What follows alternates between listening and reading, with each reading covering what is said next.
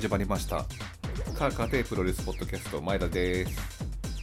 大西です。ということであ大西さんはあの今日はテレワークということで。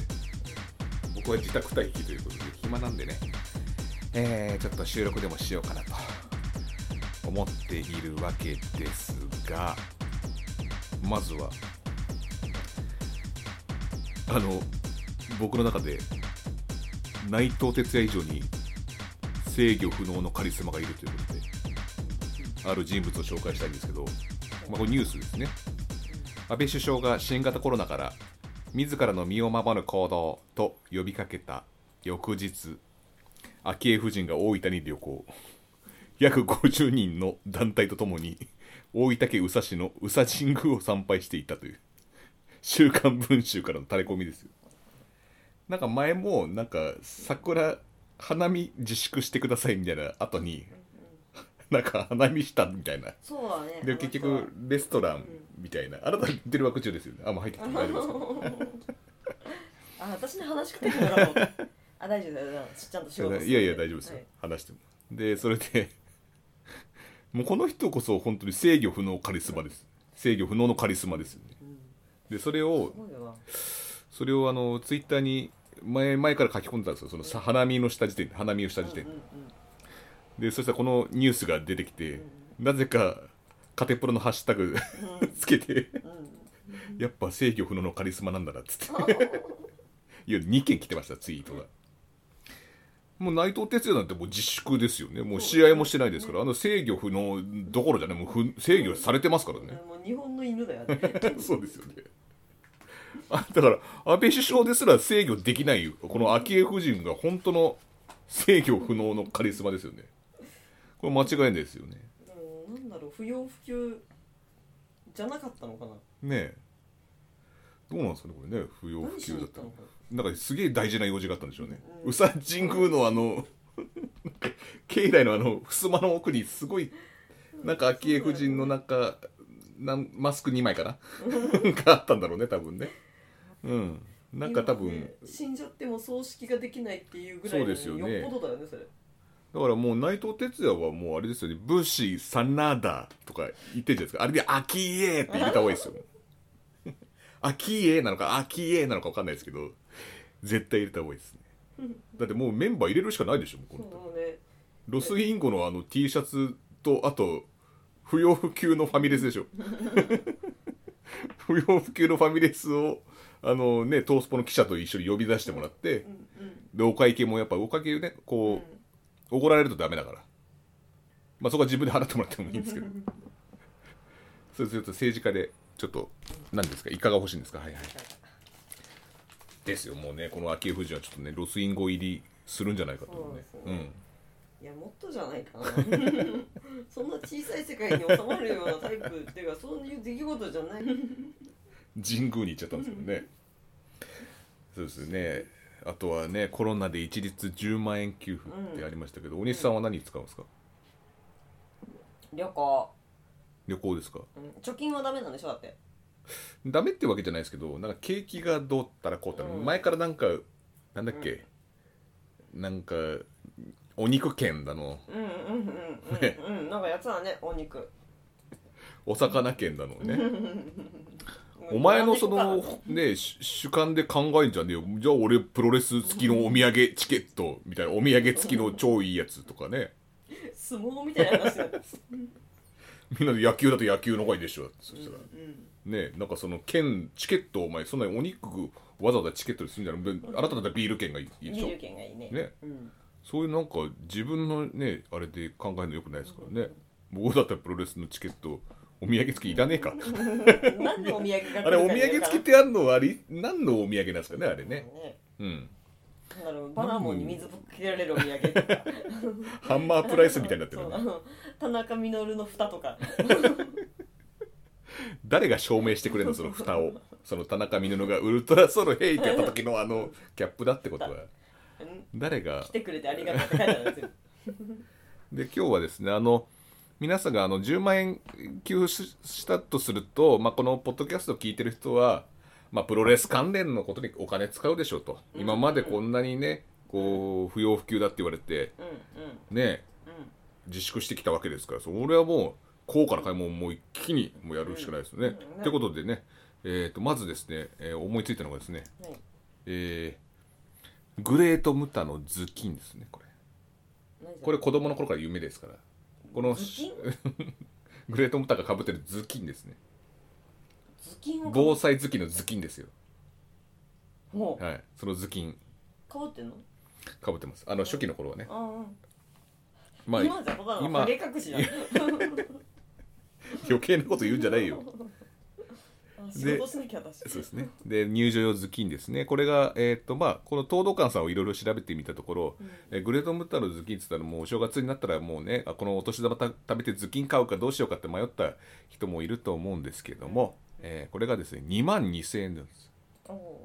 意外と10万円届かないです。そうですね。うん、ちょっとあのーちょっとこれじゃあなんかでかい買い物したなって感じにならないですよね。うん。うんということで、えーちょっと東ドカムのその別のものを調べてみました、はい。えートニー・ストームコスチュームセットアップ、うん。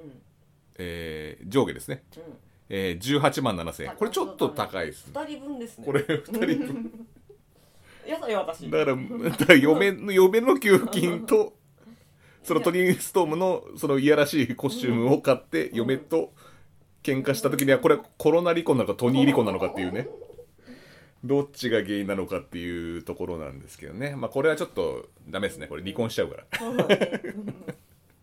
トニー離婚関係ないだろうな感じですよねそれえー続きまして武藤刑事、うん。えー本人使用長期使用ロングタイツ2000年代ですねこれ一番いい時期ですね、えーこれが22万円ですね二人分でも2人分でも足りない意外と高いです。浅賀さんのももらおう。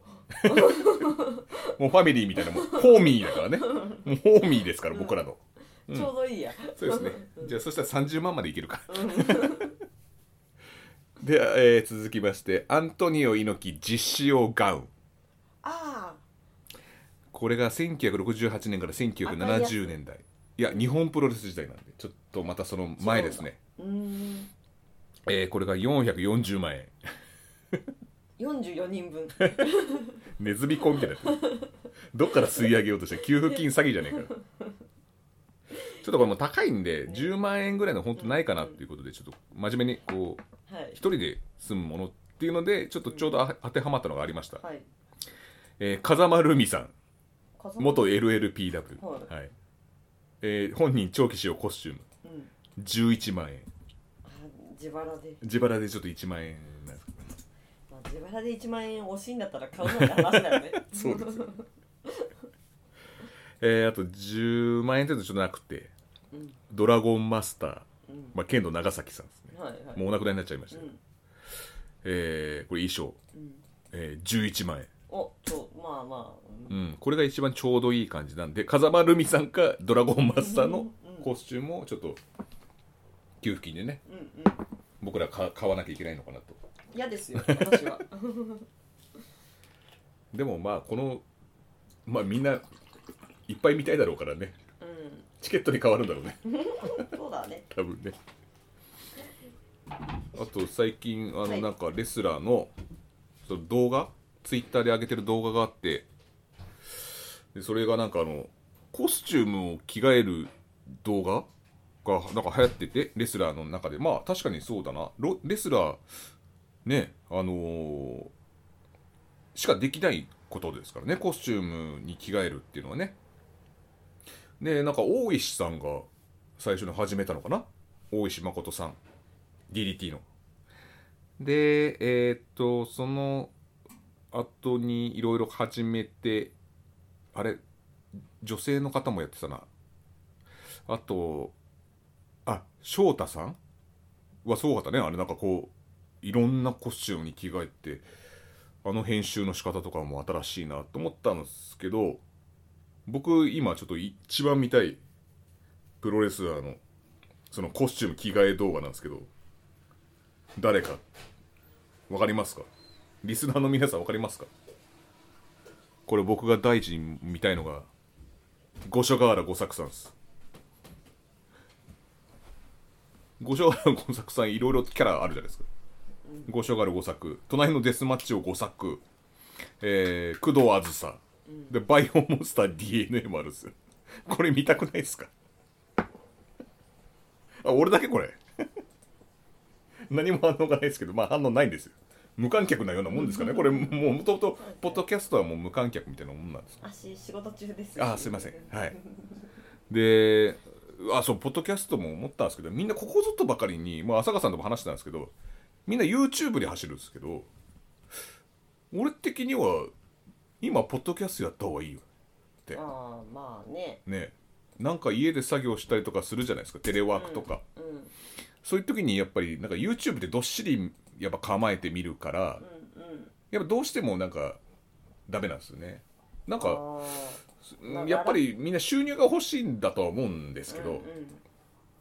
やっぱなんかながらで聞けるものでってなっちゃうと作業しながらだとやっぱりポッドキャストが一番いいですよやっぱり。だから力斗君も うどんプロレスをみんなポッドキャストにうんねうどんプロレスも僕帰ってきてほしいですね僕は。あー。Spotify でも何でもいいですけど今。今なんか YouTube に上がっちゃってるみたいで。あうん。そう僕 YouTube あんまり反対派なんですよ。ーでもほらレスラーの方はやっぱその姿を見せて皆さんに元気を与える部分があるからね、声だけでもいいかもしれないけど、はいはい。うん、やっぱりねあの今見れないから見たいっていう気持ちがあるので、うん。うん、動画そういうレスラーとかでやってる人は動画がいいんじゃない、うん。ね私たちみたいなのは別に あの声だけでも。あのそれいいんですけど、ラジオをやるんだったらもう声だけだったらそっちの方がいいかなっていう。あー。であと前も話しこれポッドキャスト言ったかもしわかんないですけどあのそもそもあの野球が流行ったっていう話僕よく飲み屋でするじゃないですか。野球がなんで いやままぶたが開いて内藤哲也みたいになってますけどうん。大西さん、ははい。い、目にゴミが入ったんですね、はい、であのなんで野球が流行るかっつうともうもともとそのなんだろう日本のこのプロプロスポーツのこのね、最大の娯楽じゃないですか。やっぱ日本の中のね。うんでそれがなんでかっていうとあの僕立ち飲み屋行ってる時に思ったんですよね。あのみんな会話するじゃないですか、うん。その飲み屋とか行くと。会話しててでテレビっていつもその野球ついてるじゃないですか、うん。であのうわーっていう声が聞こえた時に向くんすよ。ね。あのそれで、えっとうんうんまあ、向いてうんうんまたうん。ちょっとあフライが取られたっつったらまたこう飲みな飲みながらまた話すみたいな感じなんですよねだからあのあとすごいのがあの攻めと守りがあるじゃないですか。守りの時ってあんまり見なくていいですよ。守備の時って。自分が好きなチームの守備の時ってあんまり見なくていいんでちょっとながらで飲める会話できるっていうのがあってまたわーってやって点取られそうだったら絶対歓声が来るからそれでまた振り返ってあ守れた。まあまたこう酒飲みながらみたいな感じでやるんですよ。であとあの攻めの時もまあ見るん攻めの時はやっぱり見るんですけど、うん。やっぱそれもやっぱホームランが打ち上がった時とかカキンっていう音がやっぱ拾えるじゃないですか。うん。そこでやっぱ見るんですよね。うんうんうんうん。でそれ主要なもの以外はやっぱ話できるんですよ。飲んだりとか。ね。うん。なんかながらで見れる。そうそうながらで見れるスポーツっていうのがあるんですよ、まあわらでは違う人もいますけどね 監督がぐらい見て監る人。督ぐらい見てる人もいますけど。でも大体はそうですよね。そうです。でもそのプロレスって放送し例えば飲み屋で多分中継やったとしてうんでわーってなった時にはもう多分なんでこのジャーマンでみみんなえ？みたいな。でプロセスがうん。ね、大事じゃないですか。そうそうだね。うそうんだねなんでその試合の組み立てとかを見なきゃいけない。ずーっと見なきゃいけないですよね。やっぱプロレスっていうのはやっぱり、う僕もいいろいろながらで見ることあるんです。ドラマとかも、うん。なパソコンで作業したりとかしてる時も、まあ、声入ってくるから。でもやっぱプロレスはやっぱりね見れないですね。そうですね。何も覚えてない。ながらではできない。で すそういうスポーツなんですよね。プロレスっていうのは。だかうんらサッカーもまあこうね移動結構まあ見てなきゃいけないけどサッカーの場合。野球に比べたらね。やっぱそこはやっぱりメジャーになれないところなんですよ。だから相撲、相撲。相撲はぶつかった時にわーってなって短時間で決着つくじゃん。確かにね。で、うん。立ち合いとかは別に見なくてもまあね別にいいっていう、まあねあのコメントもいらないそうそうそうそうそう。で次々こういい間合いでこう試合でやるんですよ、続々と。でちょっと休憩時間も短いけど踏まえつつやるんで、あれもやっぱりね。日本の大衆娯楽30分となって。一本勝負とかないもんね。そうそうないやっぱそこなんですよ。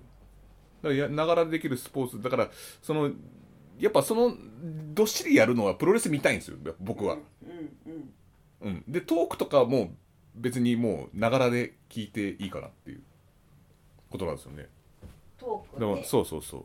トークとかやるんだったらねもうプロレスラーの方がトークとかするんだったら僕はそうですね。うん。だからあの長嶋さんのごま塩あれ一番ラジオでいいわ。あれラジオ。あれ一番ラジオであれだから僕はポケットにスマホを差し込んでイヤホンで聞いてました。あああちょうどいい。そうそうそう。別になんか表情は別にいいらないからっていう、はい表情は表情だ面白いけど。さうん。でだから笑いもあるけどでもまあまあ普通に面で白い。僕らは結局あれ聞いた後2回見直しましたもんね。1回動画で見直しましたもんね。うんってなそうそう。そうしないとあのなんだっけ？ケチって言われる言葉が分からなかったですよねあれこの前の。あの シューティングスターのあの前説でやってた、はいはいはい。はいはい。あれが分かんなかったんで。まあ動画で見る価値もあるんだろうなっていうのもあるんですけど、なんかねちょっとながらの方がいいかなって。そその時間をもしあんだったらプロレス見た方がいいです。うんあの動画配信サイトとか、ああそうだね。動画配信も今いっぱいやってるしね。うん。うん、僕らのね動画なんて別に見る必要もないですし。私たちの特に意味がそうそうそう。やらないよ。そうそう。特にね意味がないんで。まあこうやってポッドキャストで聞いていただければなと思います、うんえー続きましてはね。あそうそう。アクシスアクシズがアクシスなんだね。アクシス？アクシスそうそうそう。あのうん潮崎豪中嶋勝彦のタッグチームといえばアクシズスなんです。ス実はスなんですね。アクシスなんです。アクシススなんです。でえっ、とそのあの PV 写真集の PV なのかな、なんか「サムライ TV」で流れたんですよ。うんうん。あれ今何何になってた番組？生でゴンゴンじゃないよね今。侍のあのニュース番組なんだっけ？今なんつうんだろう。生でゴンゴンしてるやつらもいねえよもう 最近 あれ今何になってんだろうあれニュースの番組。なんだろう。で流れたんですよ。うんうん。それが阿佐ヶ谷康隆さんが編集した。あそうなんだ。そうなんですついにあの侍に進出しまして。お。それとあとシュープロのうん。裏表紙に写真集のあの宣伝が載ったんですよ裏表紙そうそう。へでその日があのシシュープロがオールカラーになります。前々から決まったらしいんですけどこのコロナのご時世に急にカラーになったらしいですシュープロおがーすごいね。でその逆ついてうん。その写真集のその P あのなんか裏表紙うんは白黒なんです。うんほ逆逆ついたんです。すごいなと思って。うん。ん。すごくないですか？こどんなもの？れその発想なんかあれば見てみたいがあシュープロのやつですか、うん。ちょっと見ますか。うん。え何号だったっけな？えっ、ー、とこれかな？ちょっと待ってね。うん。w i f i だから多分早いと思いますよ。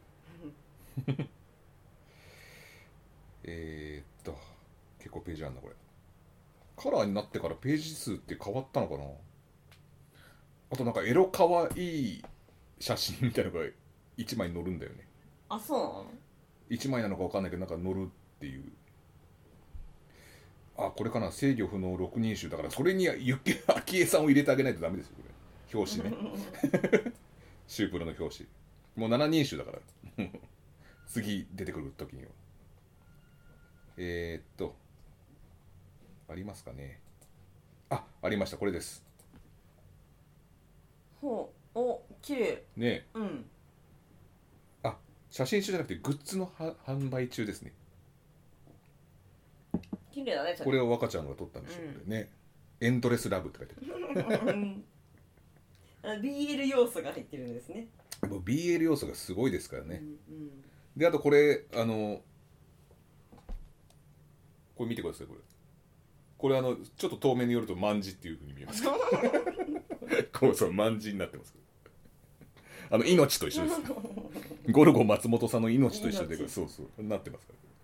これがこの初のカラーなんですよ。これシュープロが。全部カラーじゃないですかこれ。ほら。当ね。だうんうん。そのカラーがあってあえて白黒にしてるっていう。この逆をいくこの発想がやっぱすごいすごいね。うん、コンビクトと大違いですよ。うん。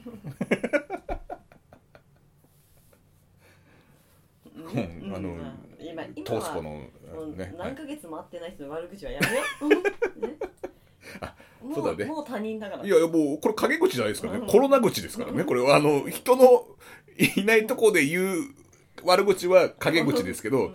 これもコロナで会えないから言ってる悪口はコロナ口って言いますから、はい。悪態ついてるよね。そう。もう面と向かって言ってもいいんですけどあのコロナでちょっと会えないのでちょっとコロナ口ってことでさせてください。でこのねえっ、とアクシスの、えーアイテムマラソンっていうのがあって、で、えーコロナに負けるなフォローリツイートキャンペーンということでアクシス写真集ゴールドシルバーセット、えーっとアクシス宮城和歌子直筆サイン入りプレゼントというキャンペーンやってまして。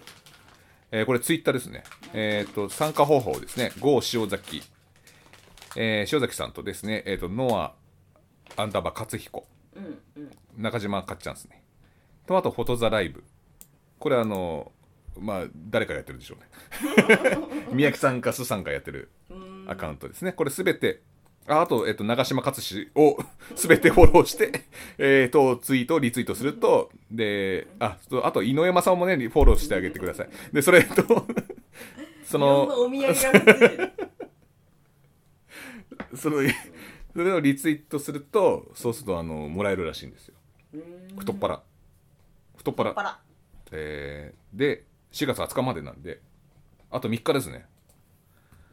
これをね、うん。ぜひ参加してください。で外れるとあのシューティングスターとカテプロの直筆サイン入りのプレゼントがも。う落書きですねそれ。ただの。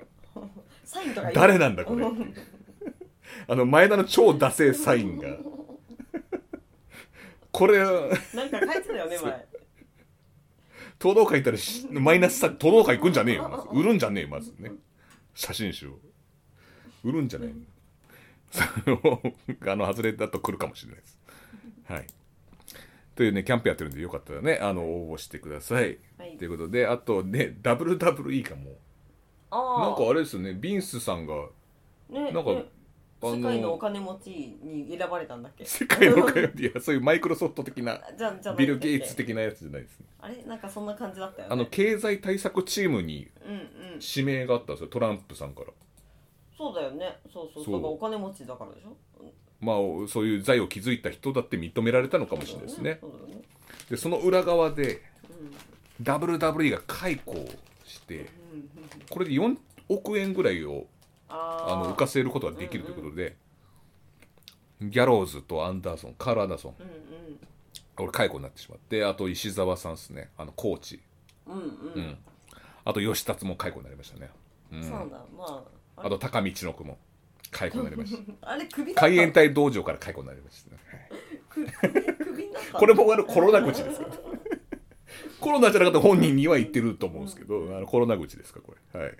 え新型コロナウイルスのね影響でカートアングルとかも裏方の人も、ううん。ん、改良解雇されちゃっててでそれで4億円を浮かせるってことであのあれ？僕の大好きなジンダー・マハールはどうしたのかなって思ってて。初めて聞いた。あの中村慎介がねうん。なかなか勝てなかったあのね、WWE のあの王座ねなるかどうかっつったらねいつもねあのなんだっけジンダーマハルと横についてるいいたでしょ、うんうんうん。いたね。あいつらちょこちょこちょっかい出してでまたカラスでまた締め落とされちゃったよみたいなでおなじみのはジンダーマハルスえなんかいきなりなんかインド人みたいなの出てきたぞそうそうそうそう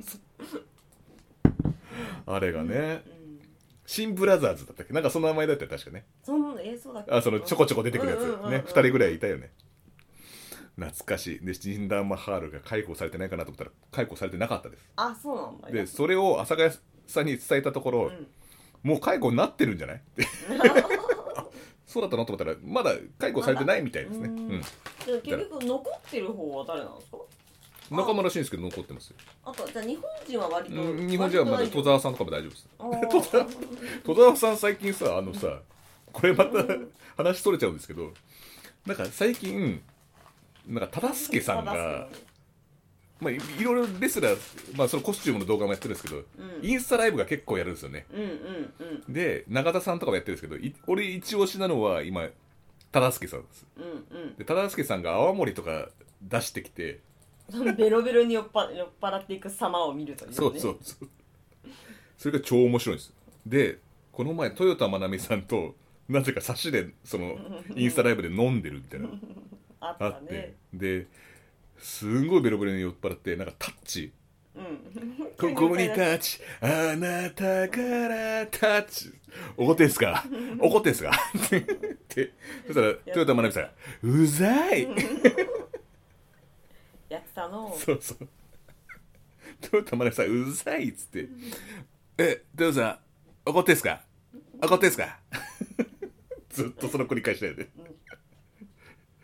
でなんか忠助さんなんか知んないですけど拳を両手拳にしてなんか真ん中にこう両拳をこう当ててうんうん。でなんか下に持ってってなんか大魔神みたいにこやってたね。う上にこうやるのが癖なのかなあれ。なんかね顔顔変えるみたいな。で下にまた持ってって顔変えるみたいな魔人ブーの真似あれ。いやだから昭和の漫画とか好きだって言ってたから。つねなんかそれがすごいなんかすごかったね。うん。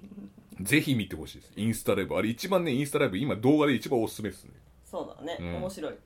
で面白い。なんか別に最初の方ってあんまり見に来てる人いないけど そうそう。ベロベロになってくるとどんどんどんどん増えてくる。見えて見に来る人増えてくる。でインスタライブってなんか1時間なんですよね。うん。で1時間なんですけど結局なんかその切れちゃってまた始めるみたいなやつやってそれ3回ぐらい繰り返した時が面白いですよね。うん。それがもうベロンベロン。ひどい。なんかこぼしたりしてる。そう。でなんか結構30今4歳だったっけな？6助さん歳じゃな。6歳だったっけ？うん。でで豊田真奈美さんがさすごいもうお姉さんみたいな感じでね。そうそうそうそう。まああったかい目で見てくれてんだよねまだまだ若いとかそうそうそうそう。そんな感じですごいいい光景なんだけど。うん忠助全然聞いてないよね 歌歌ってるもうねあれはすっごい面白い。ぜひ見てほしいです。このポッドキャスト聞くより面白いです。そうだね。全然。うん。であそうそうそう。であの話戻しますけどギャローズとアンダーソンはなんか新日本に来る、なんか行くんじゃないかっていうのもあるしあそう。なんかうん。そういうことを指針してるみたいで。でも新日本もやってないですからね今ね全然やってない。やってない。い真っ先にやらなくなったしね。うん。ずっと沈黙を貫いてる、なんかと他の団体で途中さややり始めたりしたけど無観客とかね。うん。そうやってないですよ。だどうするのかなっていうのもあるしうん。これ一時的な解雇でまた収まったら戻すんじゃないかっていうのもあるあ、ねリンスの？うん。ああいやあの解雇した人たちをうんうん。また戻すんじゃないかっていうのもあるし、もしかしたらこの解雇はストーリー上の だったらもっとうまくやるわ。じゃないかなっていうのもねあるんで。うんうん。やっぱ動画でやっぱりみんななんかこう悲しいみたいなことをツイッターに上げてる人もいて中村慎介の場合はなんかお仏壇の長谷川みたいにこうん。う手をうん。合わせてる、なんか祈りじゃないかわかんないですけどその絵文字がありましたね。であとプロレス界でいうと日本ですね。うん。えー、と新型コロナウイルス感染拡大の影響で興行を自粛している新日本プロレスなど国内プロレス 7, 団7団体の選手ですね、まあ多分7団体のうちには多分埼玉プロレスも入ってるでしょうね。自粛してますからね今。関係者が15日、やっえー、っただけじゃなくて都内多分コロナウイルスが開けたら絶対なんか変な咳まき散らし男みたいな絶対怪人出てくるよね。し見たいよね。終わったら絶対出てくる。終わったら絶対見たいよね。埼玉プロレスのねいろんなやつ。うん。見たいね。なんとかマスクコーンとかさなんか マスクコ安倍のママスクになんか2枚となんかそんななんかねそれ絡めたやつとかね。絶対見たいよね埼玉プロレスのね。院内感染そうそうそう。いうちょっとみんながそのなんだろう。こんなだ安倍さんも言ってたんですけどうん。みんなで頑張ったねみたいな笑える日が来ることを祈ってみたいなやつじゃないですか、そのそうだね。もうプロレス界で言ったらそれの集大成がやっぱ埼玉プロレスの怪人化ですよねそのネタにした、うんうん。うんあの時は大変だったけどこんな怪人が出てくるまでもう収束したねみたいな。んだよねやっぱね、うん。そそれがやっぱ一番プロレス的には平和だな、だからぜひ埼玉プロレスねやってほしいですねこの怪人は。はい。どこの怪人出るかな。話は戻しましてですね。あ戻るんです。あ戻戻していいですか？あいいですよ。都内で長谷衆衆議院議員うん。に要望書を提出したと。発起人は新日本プロレススターダムの親会社である株式株式会社ブシロードの木谷うんうん。さん。取締役、うんえー無観客試合実施や興行再開時に必要となる簡易検査キットの早期普及選手の休業保障の2点について要望書を提出したんですかね、で、えーっと各団体を代表して、えー新日本プロレスから棚橋宏。うん。全日本プロレススワマノアは丸藤直道。DDT は原島、うん。えースターダムは岩谷真由、うん。えー東京女子プロレスから、えー坂崎優香。ディアナが井上京子。うん。あれ？俺いないんですか？頑張れプロレス大岡健一さんいないんですか？ちょっとあの俺ら再会したくてさ ここまで来たんだよ。なあ長谷さんだとえ見たくないですか？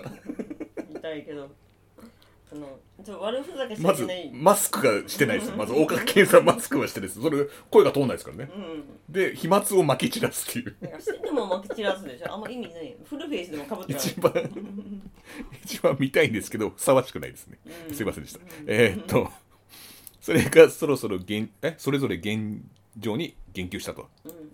えー新日本プロレスは3月1日からあ約1か月半もやっぱ興行中止して無観客もやってないですからね、うん。うん。棚橋は、えー選手は試合再開の時を待ちながら道場で時間を分けて選手が集中しないようにして、あやっぱ3割出社みたいなもんですよね、練習しないあ集中しないようにして練習に励んでいきます。うん。練習しないでね。北尾浩二が で、えー、と棚橋はその上で、えーメジャースポーツのプロ野球サッカー大相撲が試合を再開しプロレスはしんがり一番最後でもいいんじゃないかと思ってる。がプロレスができるようになるときに、えーエンタメスポーツ業界が復活という形になるかと思います。と覚悟を示した。うんうん。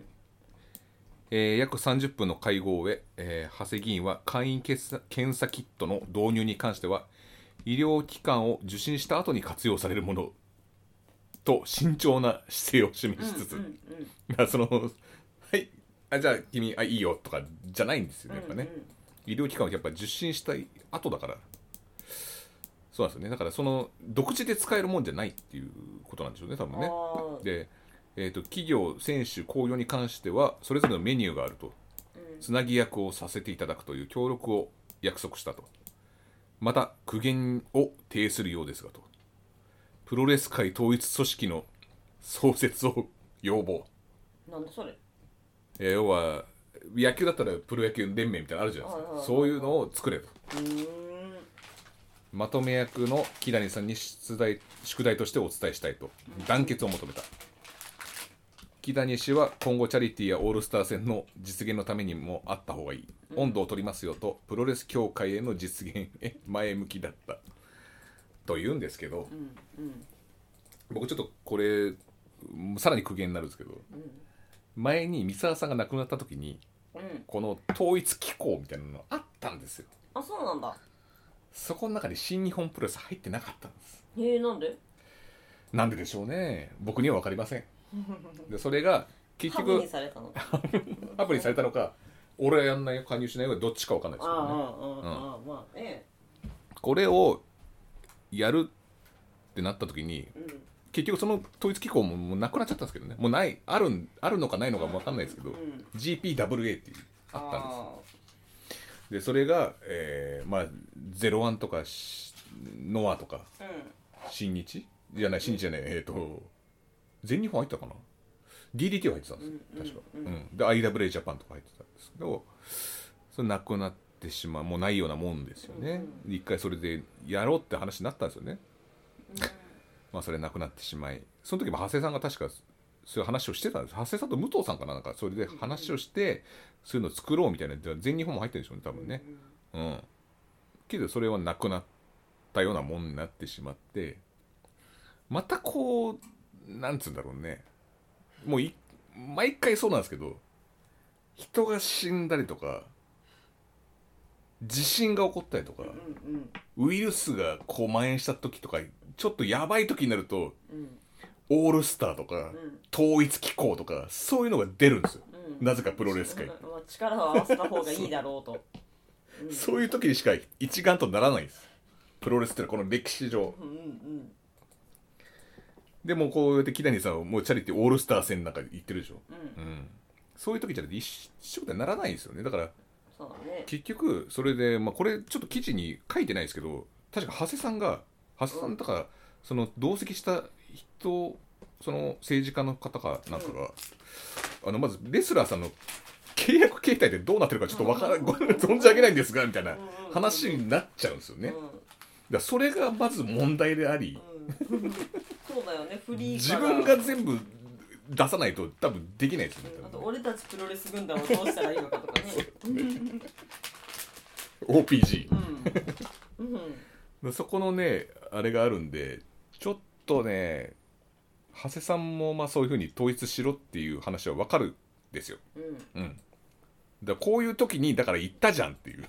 多分長谷さんとしてみれば多分そういう感じだと思うんですよ。あ,、うん。あれじゃないのあのどっちかっていうと、うん。その保証がとか、うん。契約がとか,、うん。なんか休業保証とかそういうような話じゃなくって、うん。このコロナが明けたら、うん。みんなで力を合わせて団体関係なく頑張ろうねみたいな 組合みたいなのを作りたいんじゃないそうだから組合を作るのはいいんだけど作っておかなきゃダメだったよねっていう話。うんうんそうそうそう。だからなんかそういう危機にならないと動かないんですよ。みんなで一致団結しないんですよプロレス団体っえてだからほらもう。みんなほらギャラはバラバラだからさ一致団結のしようがもはやないんであとなんそういう時に埼玉プロレスとか入れてあげなきゃダメなんですよやっぱりね、そうだねあそこはなんだろういろいろ経費が高そうだからね。いろんな怪人作ってお金かかってそうだから。そうですよね。だからそういうあ今電話ダメですね。ここ ちょっと入れといてください。あの今ちょっと友達から、ね、LINE で電話してほしなんかしてもいいっていう話が来たんですけどダメです。今収録してますから。だからもうなんかそういうねことでこれもねうーんっていう話ですよね。なんかあんなになんかねバチバチだったじゃん。なんかいろいろあって女子プロレスはなんでディアナと東京女子だけだったのかもうよくわかんないですよね。ちょっとねいろいろなんかいろいろありますよね。あと昭恵夫人も入れた方がいいですね。昭恵夫人がまずうちの新日本プロレスのロスインゴというユニットに昭恵さんが入ってるって言ったら話が通りますからねすぐね、うん、大好きだね いや確かにこれだけね、なんか破天荒な人も珍しいからね。そうですよね。こんだけ破天荒な人珍しいですよ本当に、嫁がなんかするけど安倍さんはなんか何も言わないんですよね多分ね。言えないんですよね。ね。なんかがあるで主従関係的なものが。かかわいそうでこのパンピーでさえもうん。自粛してる世の 中に、そう一応なんかあの公の人が旅行に行くというね すげえな。だって約50人の団体って書いてありますもんプロレス団体以上ですよこれ。約50人でしょそうだね。人団体作れますよこれね。やってほしいなプロレス団体。で、えー次回あもう終わりですけど、えー次回はですね、えー、と阿佐ヶ谷康隆さんをちょっと交えてですね、はい。えーちょっと何かをやります、そうですね。うん、ゲストに、えー、とスさんと伊藤君うん、伊藤君ちっちゃいゴソさん。ゴスさん。伊藤ゴソ君でえっ、と何かやるんでちょっとこのメンツが揃うと面白いことになるのは間違いないんでね。そうだね。海輝くんも来るかな？海輝君？海輝君来るから。ね海輝くんも来るね。うん。ということで、えー次回をお楽しみにしてください。以上クソ会でしたありがとうございました。ありがとうございました。うん